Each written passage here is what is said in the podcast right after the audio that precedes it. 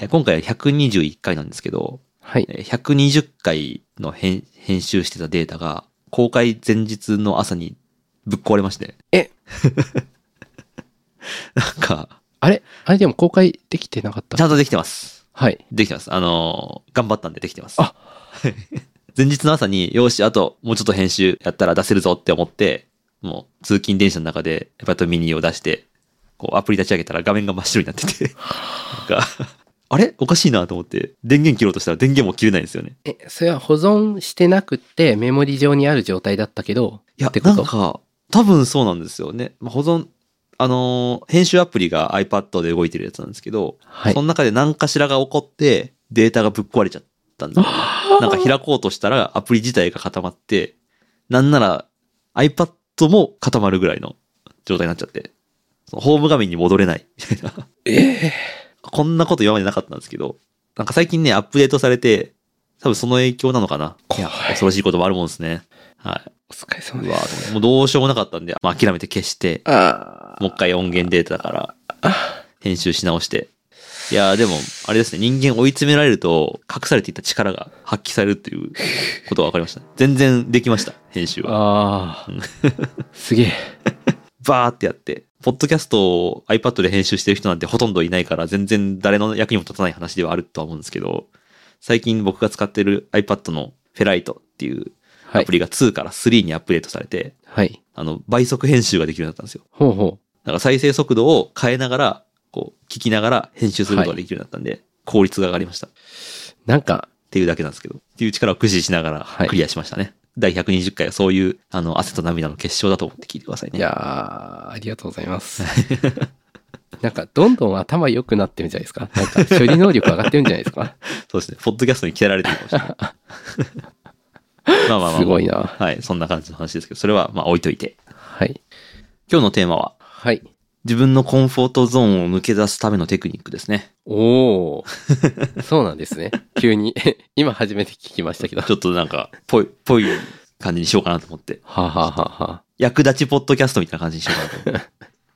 クリエイティブお役立ちポッドキャスト。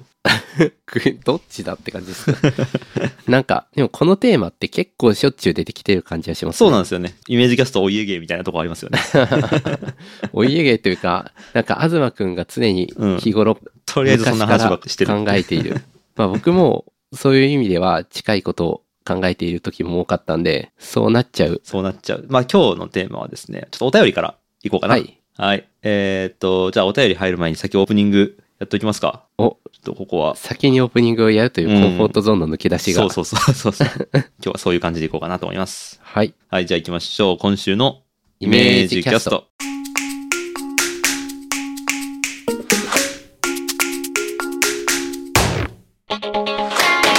1月28日土曜日の朝になりました。おはようございます。東です。鉄塔です。えーイメージキャストは個人で物を作る人の集まり、イメージクラブとして活動している東と鉄塔が自宅からお送りするポッドキャストです。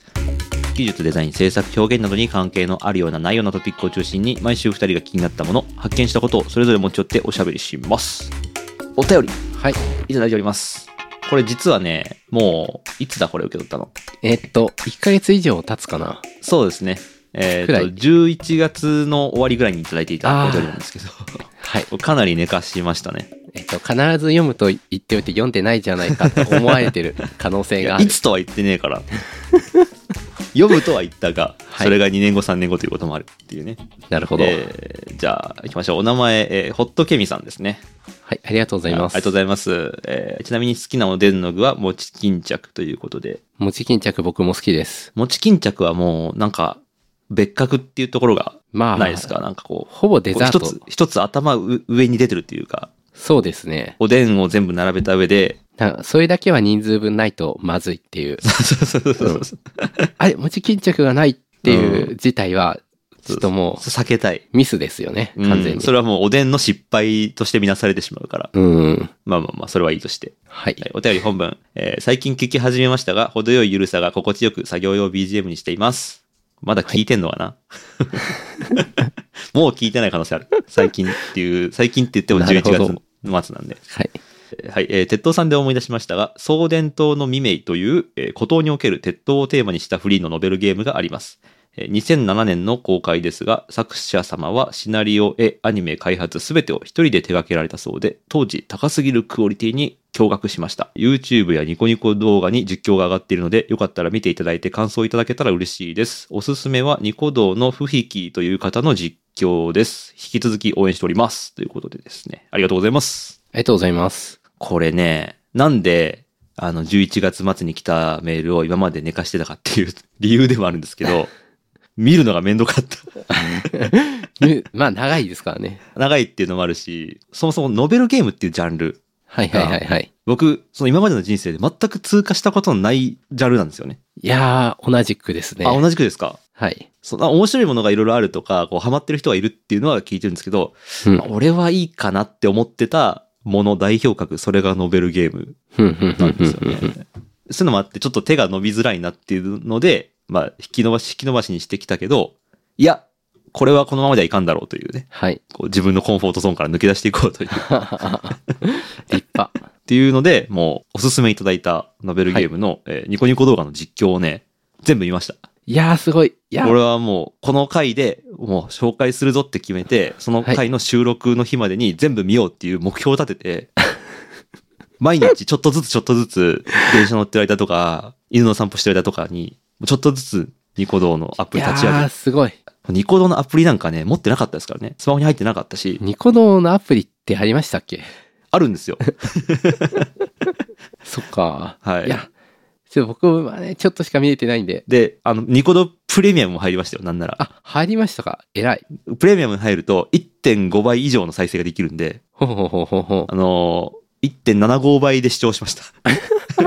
0.25のためにプレミアム。 2倍まで行くとちょっと早すぎてついていけないはははは感情が。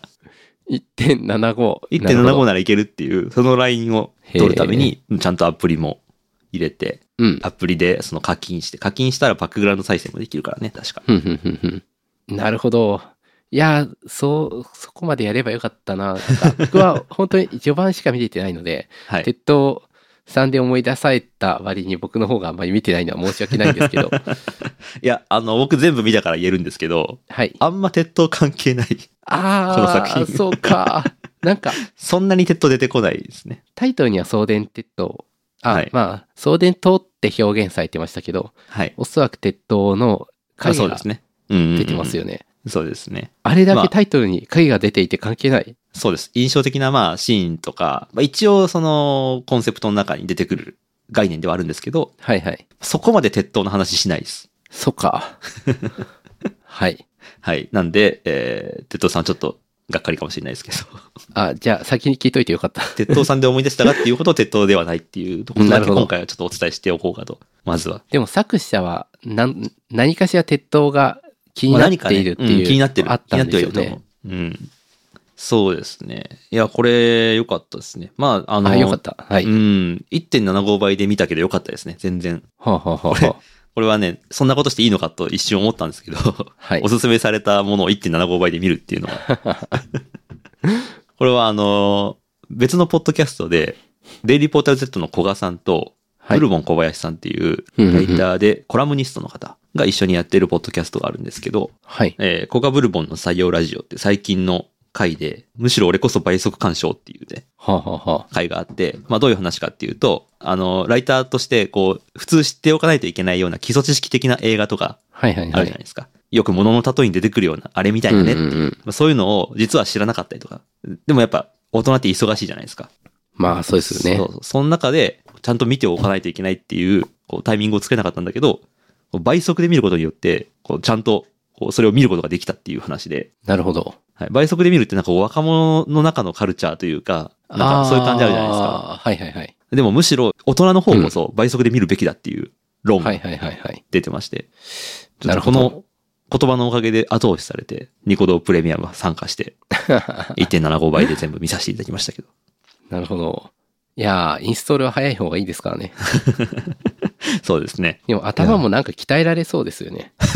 なんか脳トレをしてる気分になってくるんですよ。早く聞いてると。確かに自分、頭の中でこうデコードしてね、うんうん。何て言ってるのかっていうのを、はいはいはい。まあ、テンポ的にその喋る速さってどうしても制限されるけど、うんうん聞く速さは意外と速くても読み取れるんで、そうですよね。それちょっと話がそれちゃったんですけど、送電塔の耳はいではいはいすはいね。で、あの、もうそもそも、その、ノベルゲームっていう概念も、その、知らなければ、そのはいゲームの実況っていう概念も、そこまで身近ではないというか、そうですね。そんなにあまり見たことない。見てないんですよね、今まで。はいなんだけど、面白いなと思ったのが、ノベルゲームの実況って、はい画面に出た文字を全部読み上げてくれるんですよね、実況者の人が。ああ、朗読ですよね。そうですね。ほぼ ほうん。なんか実況プレイっていうと、なんかこう、うわーとかなんか叫びながらやったりとか、 はいよくね、アクションゲームとかだったら、なんかすごい、リアクションをすごい取りながら、はいはいはいはい楽しませてくれるみたいな感じですけど、ノベルゲームの実況に関しては、どっちかというと、こうなんか、朗読者、なんか、ラジオドラマのよ読んでくれる人みたいなうんうん。感じで、で、なんかこう、ちょこちょこ自分の感想を差し込んだりとかしてくれることで、こう、なんだろう、聞いてる人、見てる人と、そのゲームの間の架け橋になるみたいなふんふんふんふん感じが、まあ、この人が良かったのかもしれないですけど、僕はこのおすすめされた不引きという方の、もう2011年とかそれぐらいの動画でしたけ ど、あ2009年だった。でも最近見てる人もどうもいるみたいですね。ああ、本当ですか。コメントを見ると、2019年とか言ってる人がいるから、ああ、そう、た10ま年に越しで、 こう、見て何か思ってる人がいるってすごいいいですね。うん動画も。うん。ニコ動ってそういう、こう、お参りみたいなのがあるような感じはしますね。お参りじゃないけど、こう、たまに来て、それで、例えば歌詞、歌だったら歌詞をこうんう投げて、歌詞職人が定期的に来るとか、なんかそういうのはあると思うんですけど、うん うんうん。こう、なんだろうな、定期的に貢献したりとか、うんそこで微妙、ちょっとだけコミュニケーションをしているのが掲示板みたいで、はいはいはい。なんか面白いなと思いますね。うん。なんか普段全然アクセスしないんですけど、たまに見ると独自の文化があって面白いですよね。うん。日本的な感じというか。うん。うん。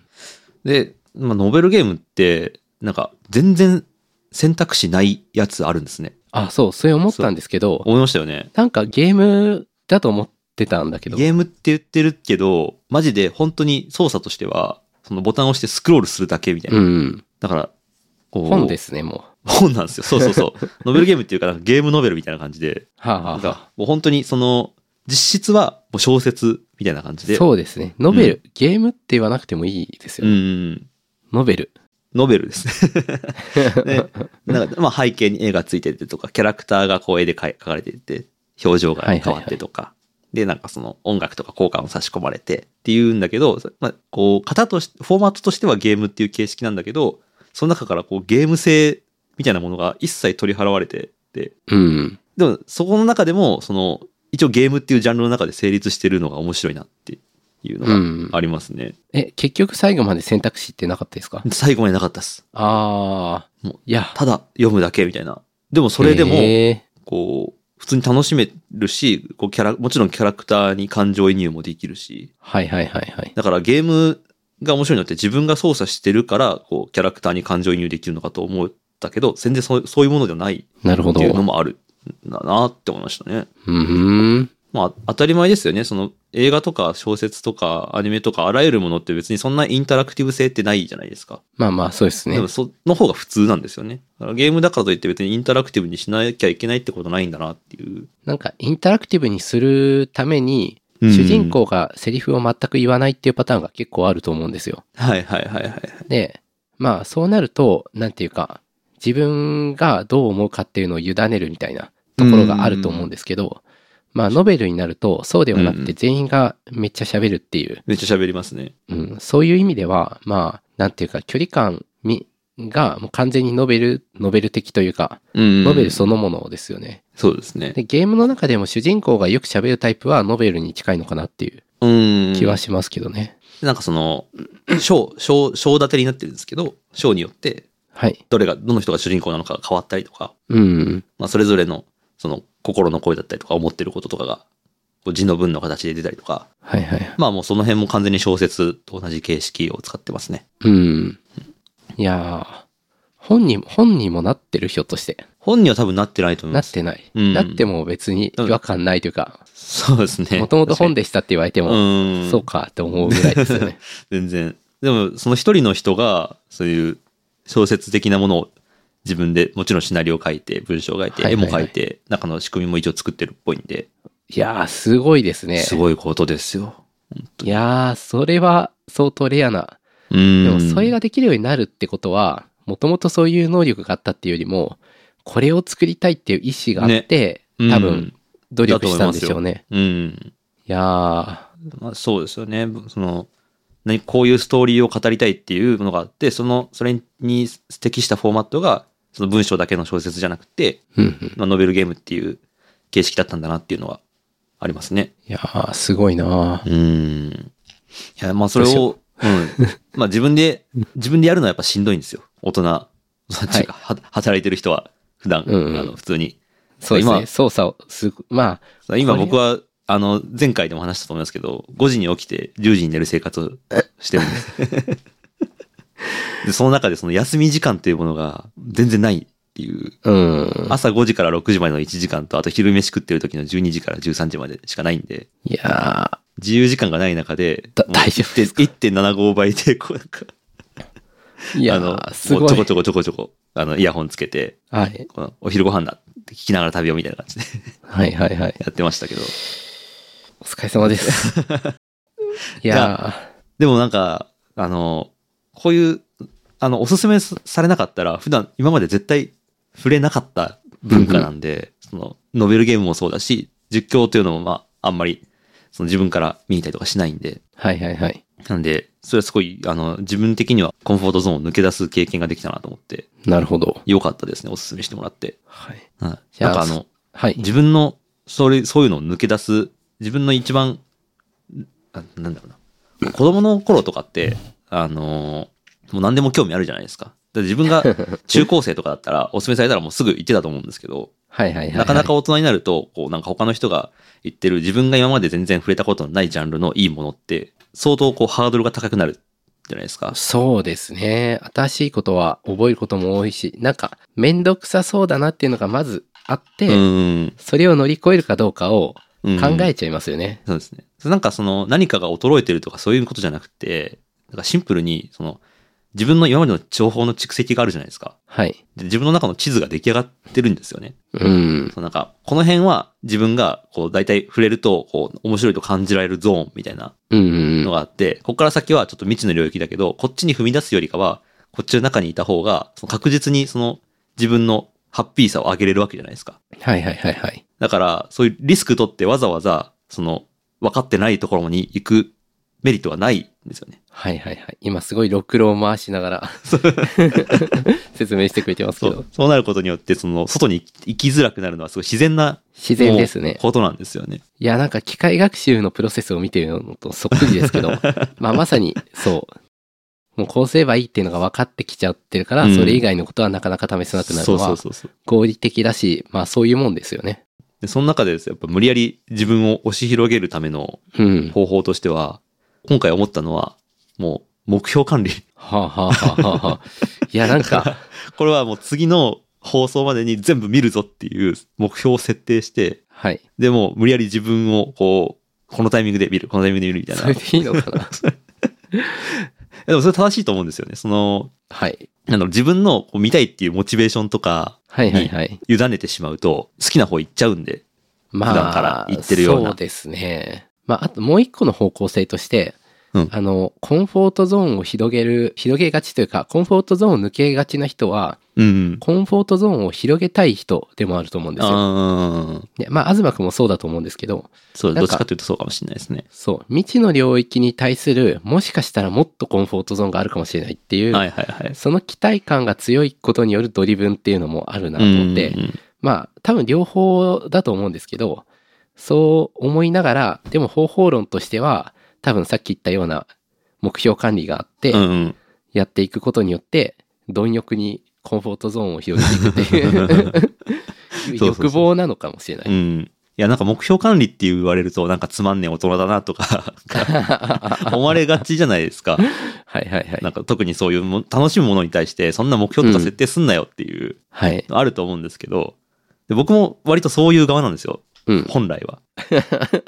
なんか小学校の時とか本読むの好きな子だったんですよ。はいはいはい。で、まあ暇さえあればなんか図書館の本借りてきて読んでたんで、はいはい。で、それと別で、その朝1日15分だけこう本読む時間を設けましょうみたいな、はいはい、そはうい。う。いう、なんか学校がやってて、なんか朝の読書タイムだみたいな感じで。で、なんか読書マラソンとか言って、あの、一日、何冊読んだみたいな。そうそうそう、何冊っていうか何ページ読んだかっていうのを あ、、なんか嫌だな。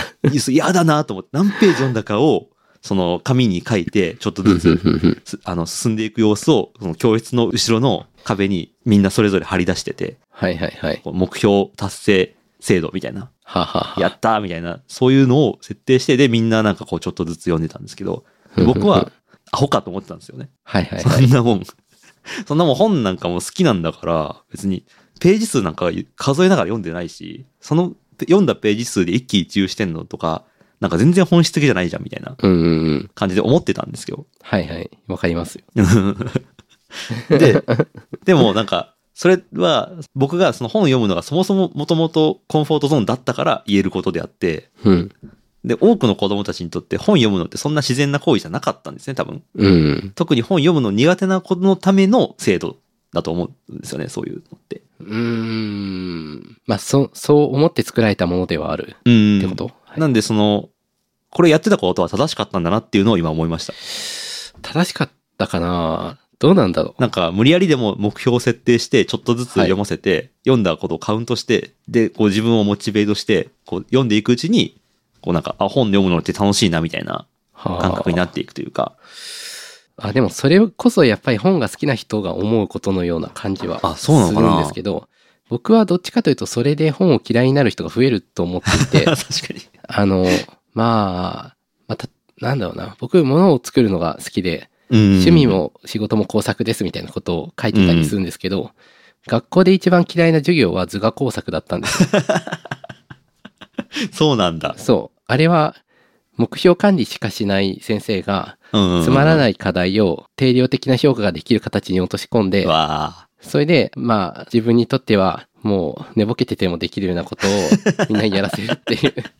いや確かにそれを言われて嫌だなしかも、できた結果のものを、誰も愛着を持たずに、うん、うん、ただはいただ、はあ、終わったって言はっいはいて、はいはい廃棄していくという、いやーすごいつまらない切ものだと思ってたんないうんで、うんあのー、まあ、ちょっと言い過ぎだったかもしれないですけど、 まだ、2番目に嫌いだったのは体育かな。あー体育は単純に苦手だったから。うんで得意なことと苦手なことは学校でやるのはすごい嫌でした ね。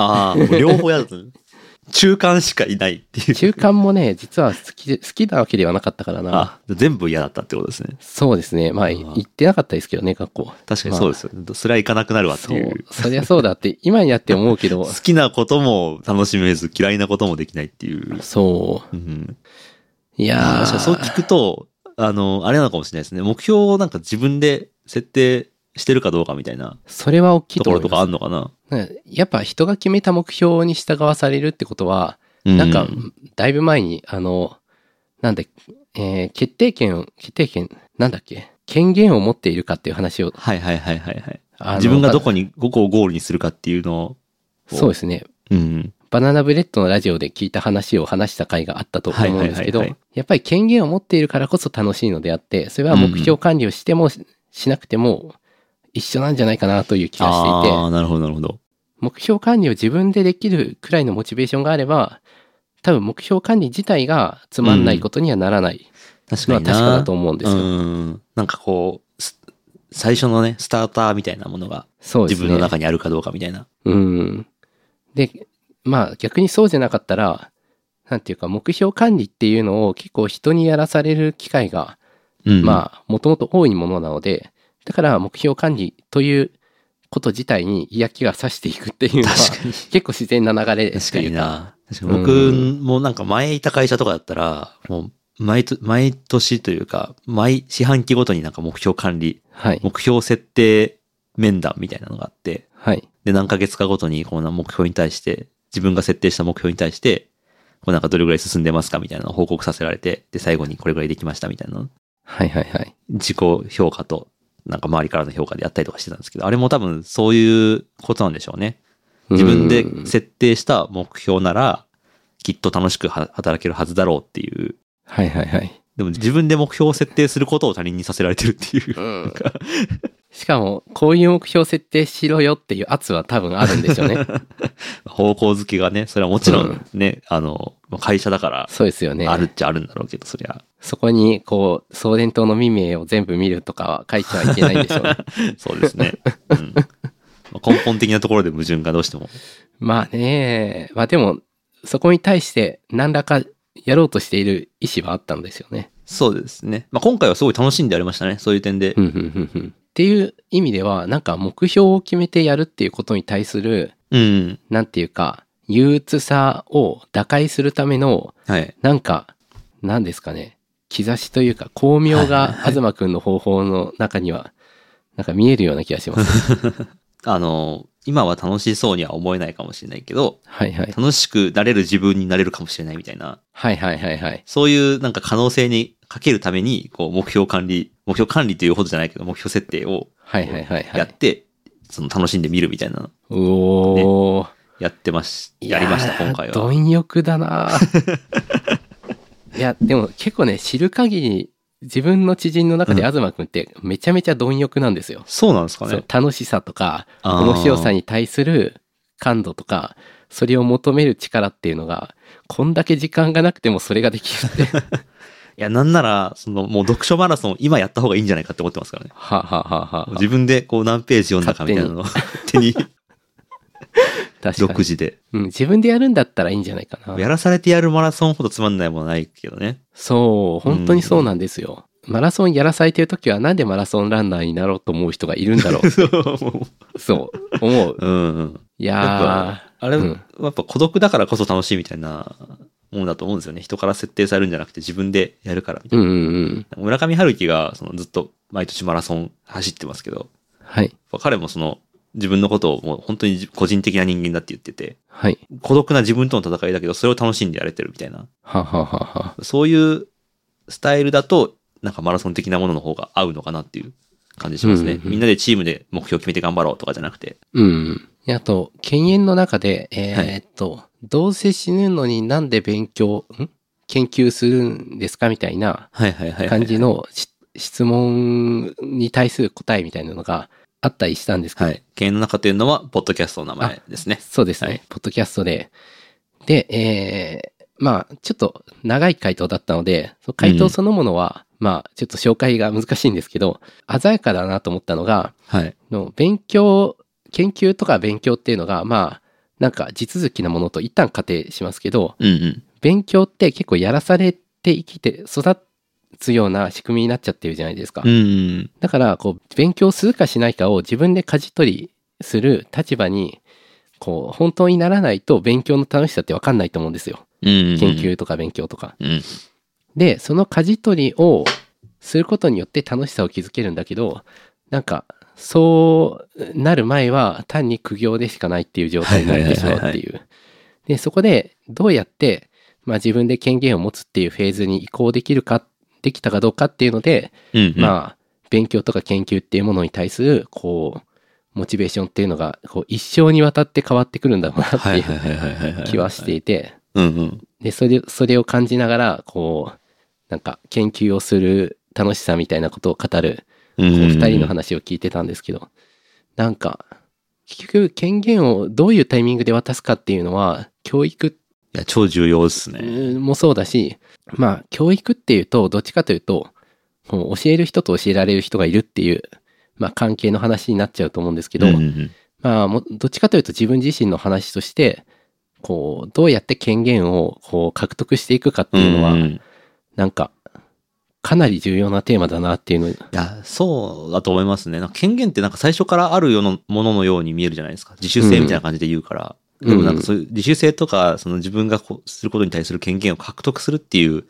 捉え方の方が多分合ってると思うんですよ、ね。そうですね、獲得ですよね。うんうんうん。いやー、これはね、いや、本当に最近になって気づいたことなんで、あの、苦手だと思っているものは権限を獲得できてないだけうんだったり、い、や、苦手、楽しくないことはって言い換えた方がいいかいいかもしれない。うんう楽しくても苦手なことはあるうん、けど、なんか、そうではなくて、楽しむことすらできていないことっていうのは権限の獲得に失敗している可能性がはい高はいいはいはい。っていうのが、いやー、確かにな。その、なんかそのもの自体をどれだけやるかっていうのとまた違うレイヤーじゃないですか。そのものに対する権限を獲得するかどうかって。そうですよそ,、ね。 れってもうなんか、どうやったらできるのか全然わかんない。できてるもの、できてないものあるけど、わかんないで すね。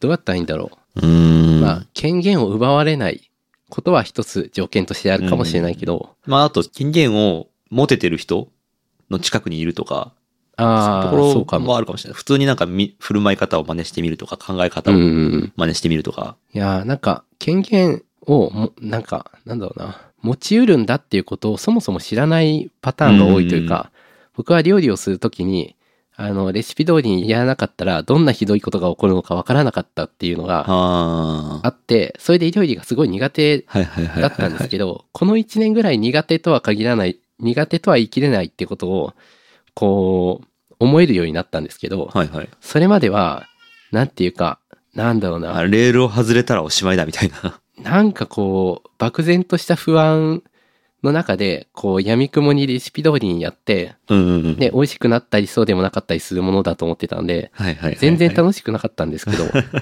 なんか、最近は、なんか、そうじゃなくて、ちょっと楽しいというか、うんうんうん。お、こうやったらこうなったぞっていうのを、こ、はいはいはいはいはいうやっていいんだっていうのを気づいて、うんうんう当んたり前かもしれないんです けど、コーヒーはずっとそうやってやってきたんですけどあ、ー料理でもそれやっていいんだっていうのに気づいたのが、まあ違いだったんですけ権ど、限獲得ですね。そう。だからそれ、大人になって権限獲得できるものってそんなに多くないから、うんうん。なんか久しぶりだったんですよね。獲得できたのが。だから、その東くんの方法を使えば、もしかしたら、なんだろうな、もっといろんなものをアグレッシブに権限獲得できていける かもしれないなと思うと。確かになうん。っていう話でよかっっていう話でよかったと思います。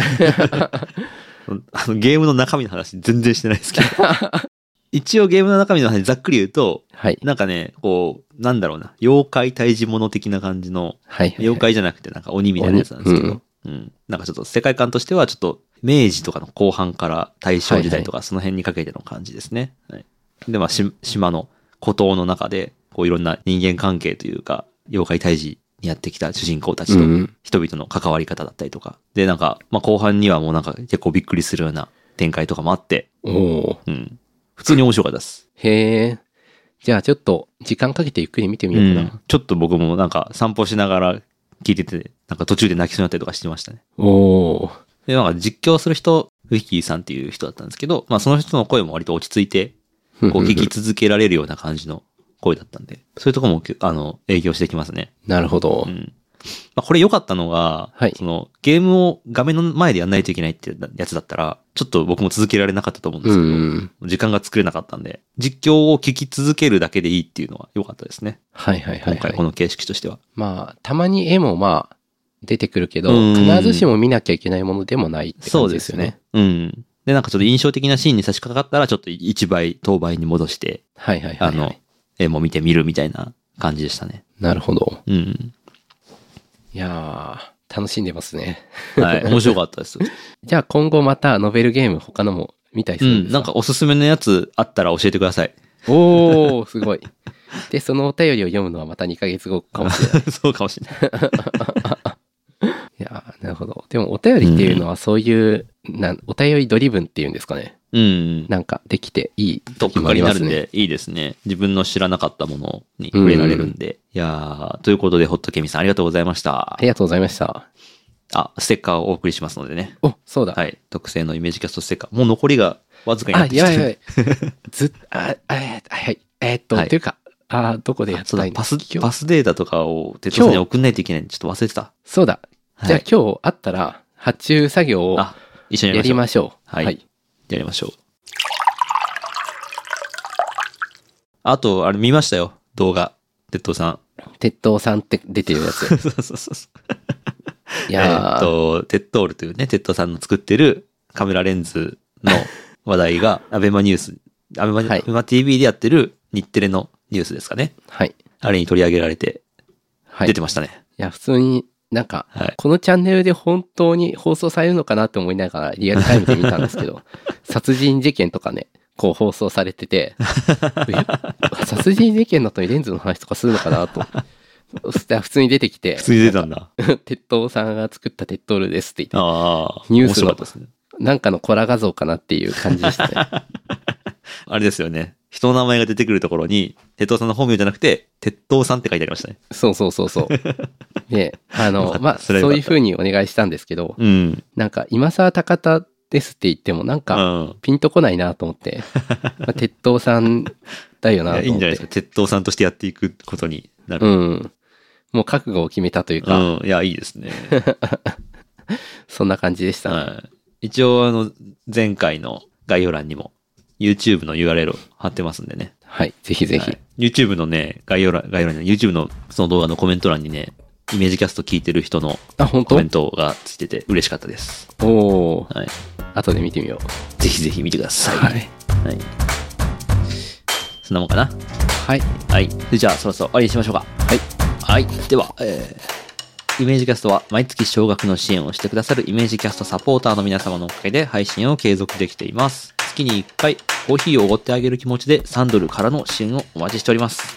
詳しくは概要欄をご覧ください。えーそして、イメージキャストでは皆さんの感想をモチベーションにして配信を継続しています。